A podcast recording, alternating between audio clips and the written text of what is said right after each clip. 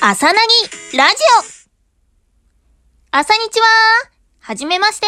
普段は町の不動産屋さん、朝かなぎと申します。はい。えー今回こうやってラジオをさせていただくことになりました。なんでラジオをやってみようかと思ったかと言いますと、ま、普段私こういう声で喋っているんですが、この声でちょっとだけね、生きづらい思いをしてきました。あのー声がうるさいとか、キンキンしすぎとか、声が変とかね。他にもいろいろです。具体的には、そうですね。大学の頃。えー大学って何かとマイクを使って発表することが多いじゃないですか。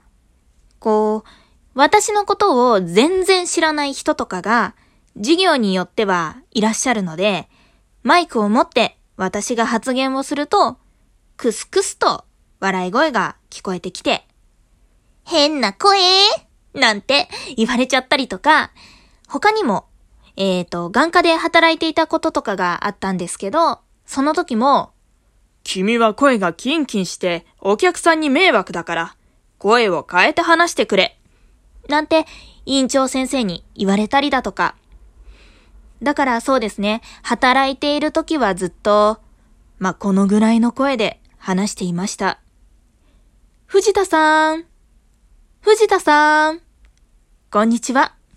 次に呼ばれますので、こちらの席でお待ちください。ぐらいです。えーこんなことが続いて、一時期は恥ずかしくて声がすっごくね、小さくなってしまったこととかもありました。ね、あのーアニメ声でも、可愛い女の子とか、のそういう声だったら、ああ、声可愛いねーで終わっていたと思うんですけど、えー私の声はね、どちらかといえば、その可愛い女の子の隣にいるマスコットキャラクターよりの声だと思うので、まあ、声が可愛いとかね、そんなことも言われることもなく。でもこう、そんなことがあって、普段から頑張って声を作ろう、声を作ろうと心がけてきたんですけど、やっぱりどこかでありのままの自分の声っていうのを認めてほしくって、それで思い切って声の活動を始めたんですが、始めてしばらく経った頃に、君の声は本当にまっすぐで、聞いていて元気が出るよ。そう言ってもらえたことがあって、その時に、なんだろう、自分のコンプレックスが長所に変わったような気がしました。で、それからは恥ずかしがることなく、今のように話すことができるようになりました。えーこのね、コンプレックスの塊のようなね、声で話すことで、誰かに元気になってもらえるんだなーって実感して、で、それを機に、どんどんどんどんじゃあ自分から発信していこうと思って、今回、ラジオをやってみようと言った次第です。